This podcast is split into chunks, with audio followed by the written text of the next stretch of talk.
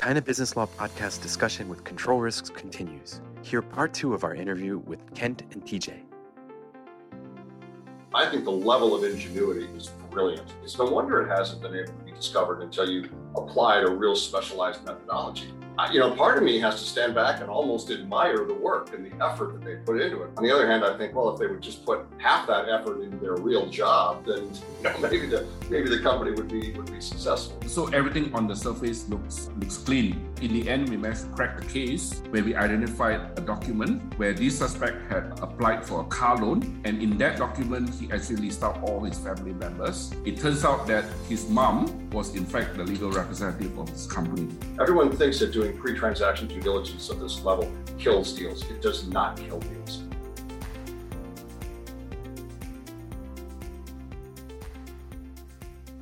Kent, one one of in your in your one of your past lives, you were also, as you put it, a deal guy.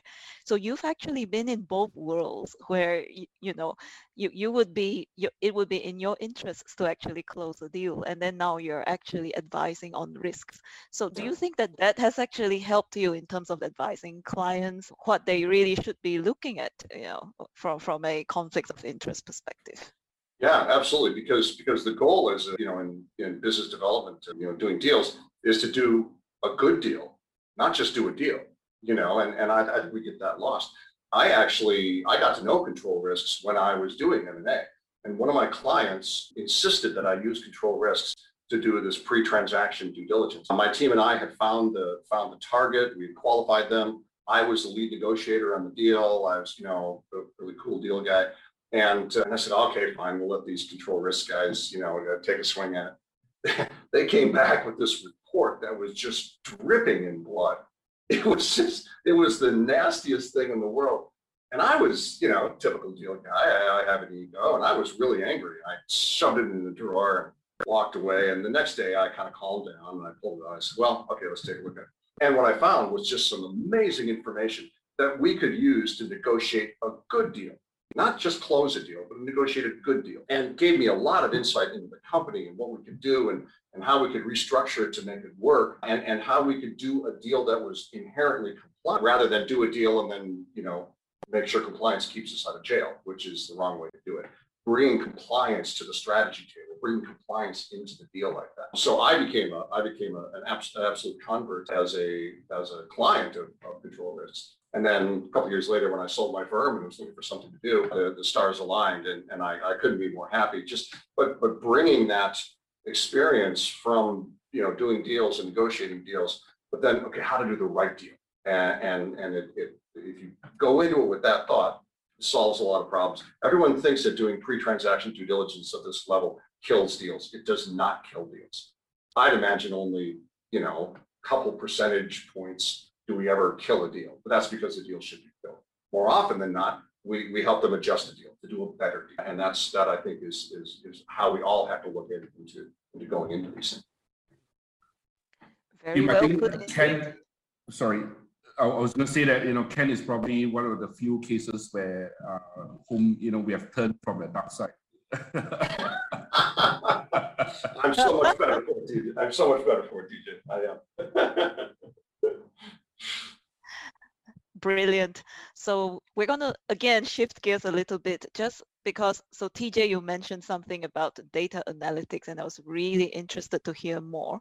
So from a transactional testing perspective, will you would you be able to share with our audience today what are some of the red flags or warning signs from a data perspective which would give us indication that a potential or for for for worse you know an actual conflict of interest actually exists.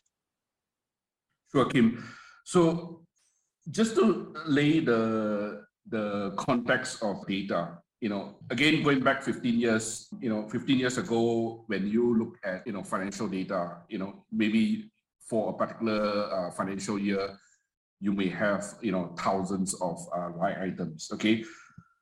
Fast forward to today you know, we are looking at for any, you know, medium-sized company, you know, there will be at least hundreds of thousands, if not millions of uh, line items of financial data. It is just impossible for us, you know, to actually manually do any kind of manual review, you know, let alone do, you know, 100% transaction testing. So the way, the only way that we can get any kind of any to, to do the investigation in the most what they call effective and efficient manner is to use data analytics. You know, so essentially what we are doing is basically put your, you know, we group all your data, collect all your data, and then we run uh, analytics on it. Okay, so the analytics is basically in the form of you know what you know just based on our experience, you know the kind of red flags that we that we have come across, you know, in the hundreds of investigations that we have done, you know, the some of the issues that we have come uh, across in the past, all are all used uh, to run these red flag checks. Okay, just to give you an idea as to you know what kind of red flags we'll look we'll look for. You know, so for example, in the case of conflict of interest involving third party uh, vendors. We would do checks like, you know, whether perform whether the vendor's uh, phone number or is it the same as uh, one of your one of the company employees' phone number or address. We compare things like you know bank account numbers. You know, does the vendor use the same account number, bank account number as one of your employees? So if you only have 10 employees, that's very simple. Okay, if you have 10 employees, if you have uh, 10 vendors, simple exercise, you know, you just compare take that and basically times that by, you know, say 200,000. Okay. It's impossible for you to do any kind of comparison. That's where data analytics come in. So typically what we'll do is we will request clients to, you know, help us collect the data. And it is, is not just financial data, it's basically data from your vendor management system, data from your, your employees' data, and you run that using the analytics. Now, if we, that is again trying to catch up with the, the, the fast moving pace of, of, of fraud and conflict of interest issues. If you were to take one step further, okay, what you can do is consider what we call predictive data analytics. So essentially what you do is continuous monitoring of uh, your financial data in, in real time. So as the transactions occur, you are continuously mo- monitoring your data. And the moment there's a red flag, you know, it, it will be uh, flagged to your finance team or flagged to your uh, compliance team. And then the compliance team will follow up. In, in my mind, that is the gold standard currently of, you know, in terms of, you know, trying to grapple with these conflict of interest issues.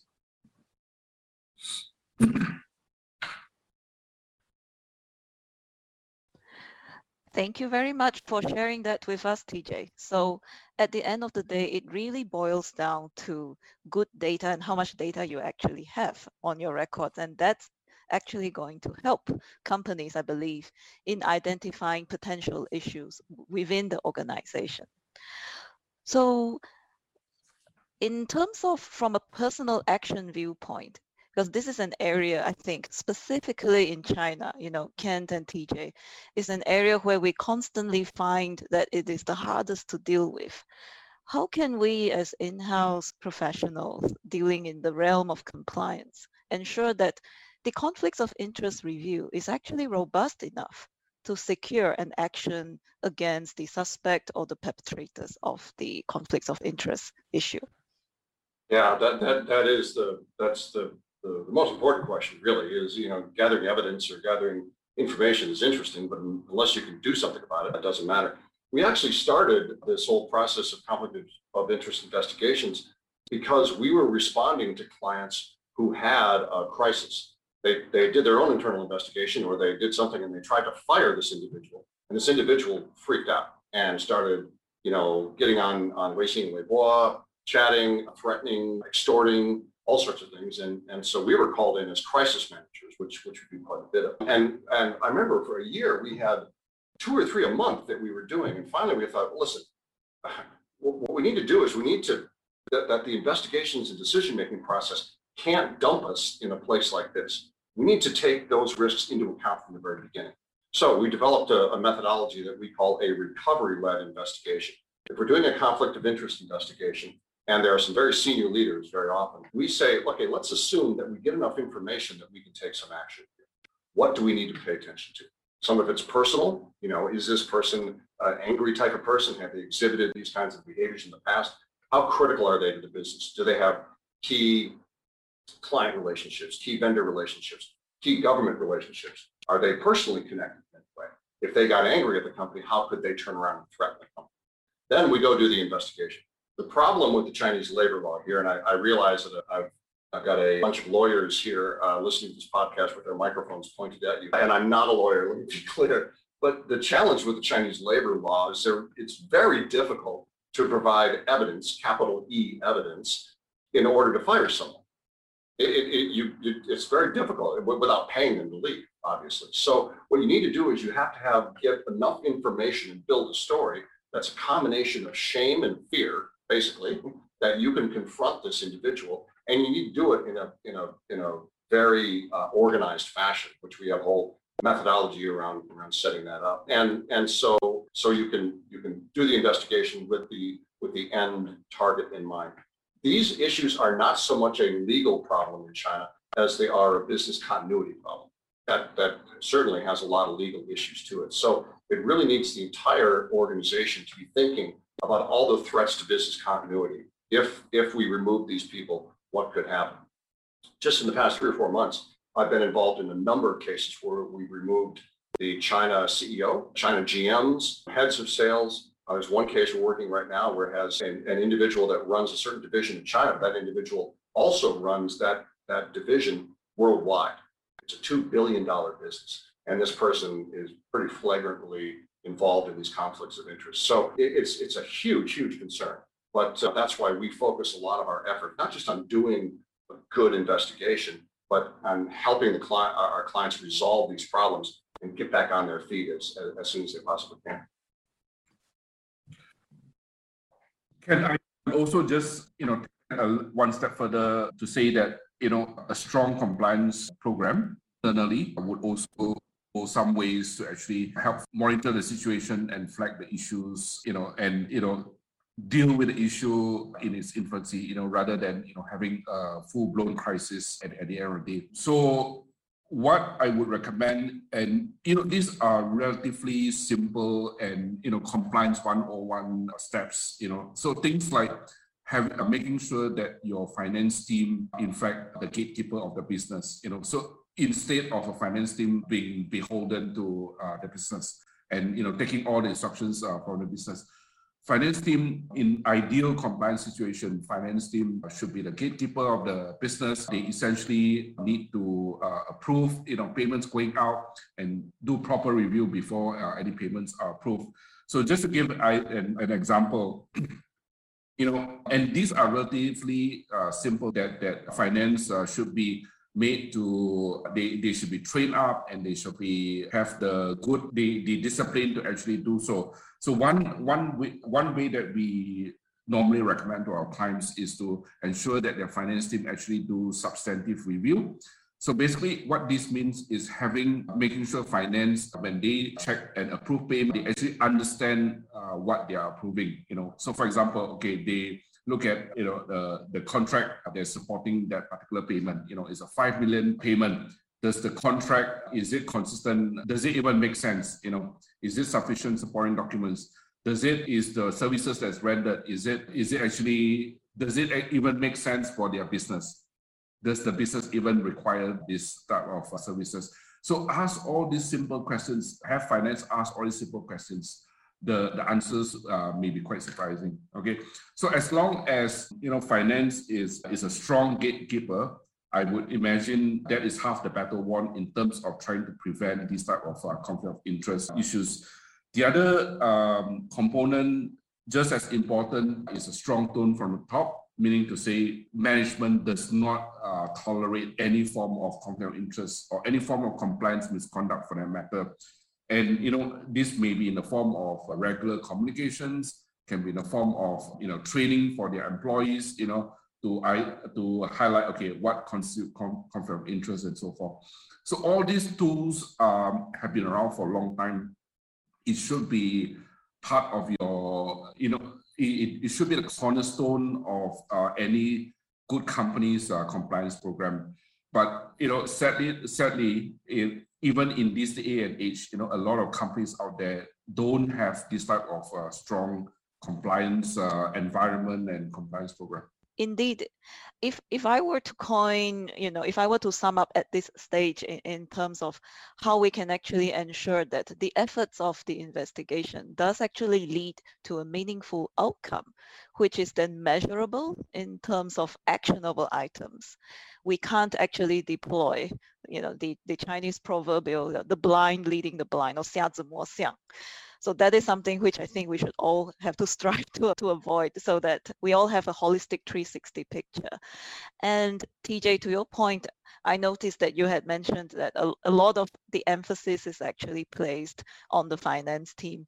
And one of the things that we, we do in, in both in my previous roles as well as my current role is that I always emphasize to the teams, uh, it doesn't matter what department that you're in, we are all team compliance so so I, I, think that that's one of the areas where you know uh, some of our audience who sometimes come to me and say look i don't actually have a team. I don't have a bunch of people reporting into me. This is why the compliance program is so difficult to deploy.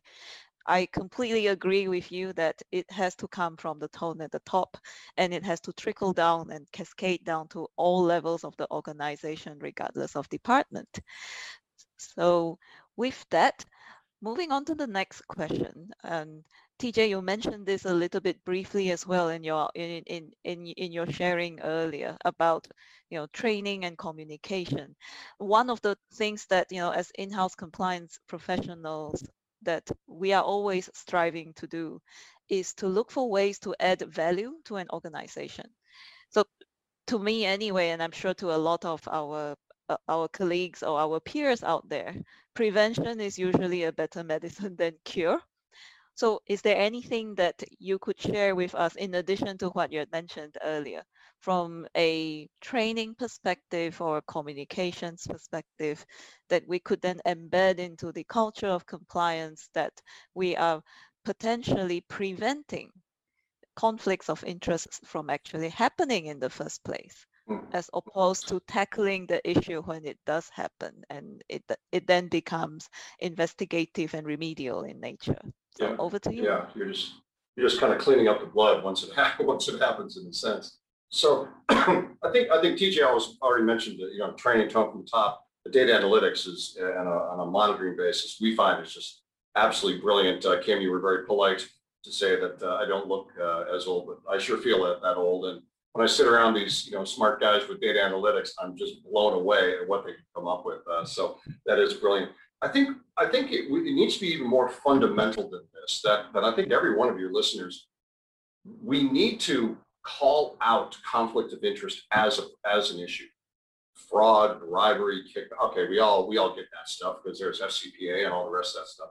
But but conflict of interest is this death by a thousand cuts for companies, and we are shocked uh, and, and, TJ you know, probably probably agree with this. You're shocked at the number of times you come in and co- companies don't address conflict of interest. It's not in their handbook as a as an issue. It's never defined. They never do training on it. They don't have a declaration program. We've come in and done it. If, if they don't have anything like that, we've helped them run an amnesty program where if there is some issue, you know, as long as it's not been criminal activity, that that that employees can come and say, hey, listen, I I do know this distributor over here, and I haven't been, you know, lining my pocket, but I do know it, and they they want to come clean just to show how how important that is. So I really do think it it starts off with just calling this out as a problem, and then all the other stuff that that, that TJ laid out, I think is is is critical. But you got to call it a problem first. If you don't, everybody's just kind of wandering around, kind of lost. I think. Where you know, going back to Ken's uh, example earlier on, you know, about his employee hiring his uh, cousin to do the work, you know, so in a lot of the cases that we have seen, you know, employees feel that this is their, their right, you know, whether it's, you know, hiring, you know, setting up their own company and lining their own pockets is basically part of their company purse, so to speak, you know, you know, but so in order for us to address the issue, we need to change the company, the, the employees' uh, mindset. You know, so that's when you know, training and tone from the top uh, comes in. You know, it's all about changing, changing, changing their mindset. So, and there is some, there is some uh, improvement. You know, in the last 15 years that I've, I've uh, been in this industry, things are slowly changing. You know, employees, you know, coming to realize they need to hold themselves out to a higher standard. You know, they are they are starting to understand. Okay, this is wrong, and you know they shouldn't be doing this. But a lot more still needs to be done in terms of bringing that awareness and uh, putting that message across. I, I, think too, Kim, that we are, as TJ said, we're, we're we're up against the culture here a lot. And we did an investigation about 10 years ago, and there was a sales manager for this consumer products company. And she had set up a, her own, you know, Taobao store. She'd done a whole bunch of other things, stealing products, selling them, and lining her pockets. I mean, to the tunes of millions of RMB.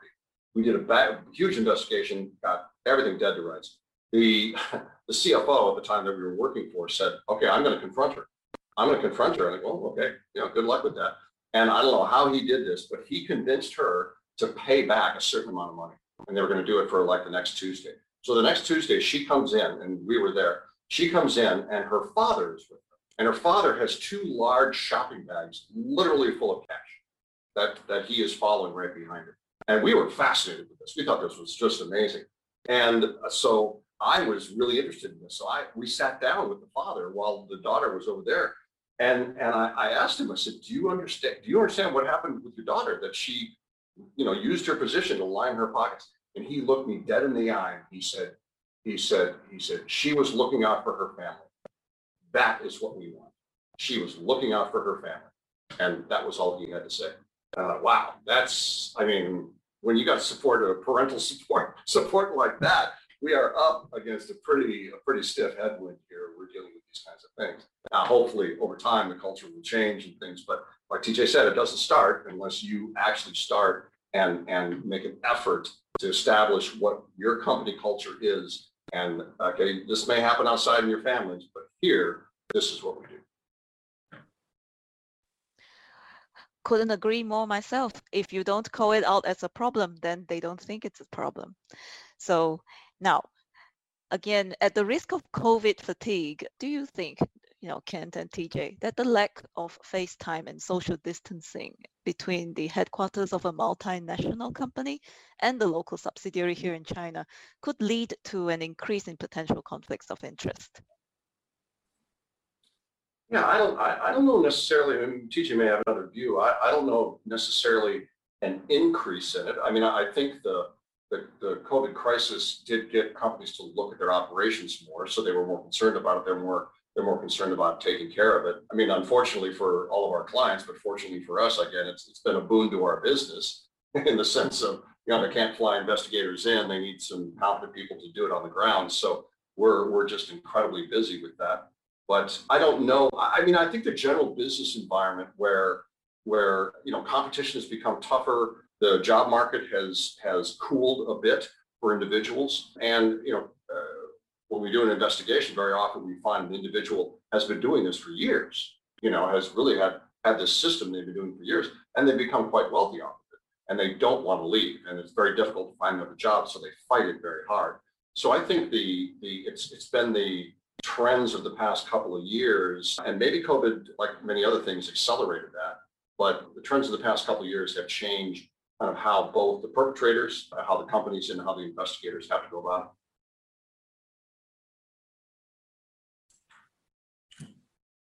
And I think what what the, another thing that has come out of the COVID uh, crisis is, you know, going back to what Ken said about, you know, planning proper putting proper planning in place you know when when the time comes to you know remove an employee you know at the end of an investigation.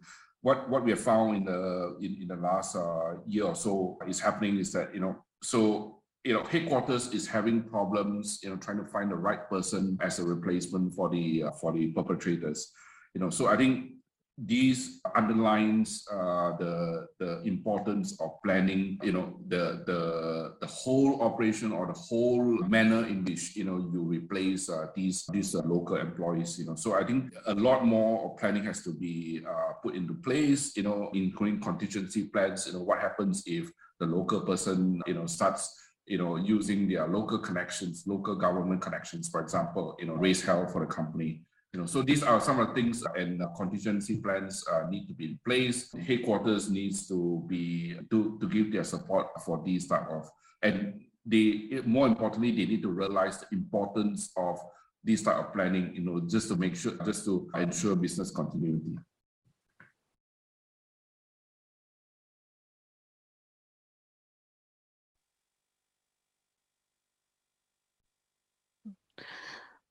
Very well put indeed. If you if you don't plan, then you plan to fail, I suppose, you know, for, for want of a better description. And that unfortunately because it has been such a great such a great experience and such a great learning experience for me as well i i believe as much as for our audience tuning in today but we have we have only time left for my last question so last but not least kent and tj do you have any parting words of wisdom for all of us that are actually listening into this episode I'll let, I'll let, I'll let, TJ is younger, I'll let him go first. He's also a lot more wise than me, so I think he's gonna have a better response. Thanks, Ken. so in my mind, you know, the tone from top is always the most important. You know, employees or rather senior management, you know, needs to cascade the the right the right messaging to the employees. You know, and I believe I could be, it could be just uh, me being too positive, but you know, I firmly believe that with time, employees will realize that okay, you know, all this is wrong, and you know, they will eventually change their way. But that right messaging, right, that right tone from the top uh, has to happen first before any, any change can happen. Yeah, I, I'd agree with that. I think, I think finally, I mean, companies need to to look at this as a potential business continuity issue you said that before. Not strictly a legal issue. It's not a financial issue. It is all of those things, but it really is a business continuity issue. We, when poorly handled, we have seen this stuff bring down companies. I mean, there's a number of, uh, you know, a big pharmaceutical company here eight years ago that, you know, had an internal whistleblower that didn't handle properly. And it, it got out to the authorities and, and on all sorts of things and made headlines. And, and that was fundamentally an internal issue like that, an insider threat that wasn't handled properly. So we really recommend thinking about these from a business continuity standpoint and really planning this out very carefully and in order to, to resolve these problems. But then, as TJ said, putting things in place to monitor this, to predict when you're going to have a problem so you don't have to call people like us very often. I think is probably a good idea. Thank you so much to both. Kent and TJ for spending time with us today on the China Business Law podcast. And of course, sharing your stories and such helpful insights on this perennial important topic. So to our audience, I hope you have enjoyed this episode as much as I have hosting it. Until the next episode, thank you again, Kent and TJ, and bye for now, everyone, and please continue to stay safe.